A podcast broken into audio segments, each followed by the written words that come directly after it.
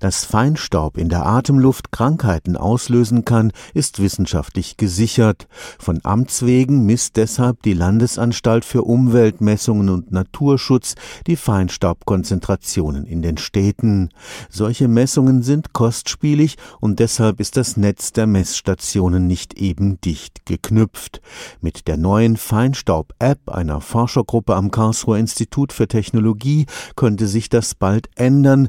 Mit einem Smart Smartphone und einem kleinen Zusatzgerät kann jeder seine Atemluft in Sekunden auf Feinstaub überprüfen. Die Idee ist, dass der Nutzer praktisch einen Aufsatz auf sein Smartphone aufsetzt, dabei die Kamera und den Blitz vom Handy als aktive Komponenten für diesen Sensor nutzt und dann die Feinstaubbelastung auf seinem Display ablesen kann oder eben auf einer Karte visualisiert bekommt. Matthias Budde gehört zum Forscherteam Mobile Dust am Karlsruher Institut für Telematik. Die Idee ist es, jeden Smartphone-Besitzer zu einer Messstation für die Feinstaubkonzentration zu machen.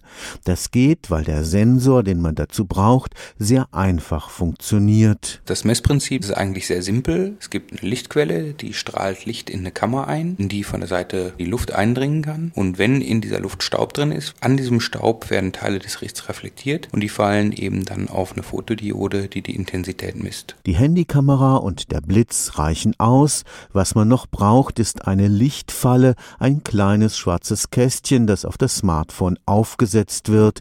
Mit der dazugehörigen App kann das Messen losgehen. Was wir damit ermöglichen möchten, ist eben eine sehr dichte, flächendeckende Messung, die aus Kostengründen sich mit, mit traditioneller Messtechnik verbietet. Und dann bekommt man ein ganz anderes Bild davon, ganz andere Informationen dazu, wo die Ursachen von Feinstäuben liegen und wie man das bekämpfen kann. Über die App und die GPS-Daten des Handys können dann die vielen Einzelmessungen in einer Karte zusammengetragen werden.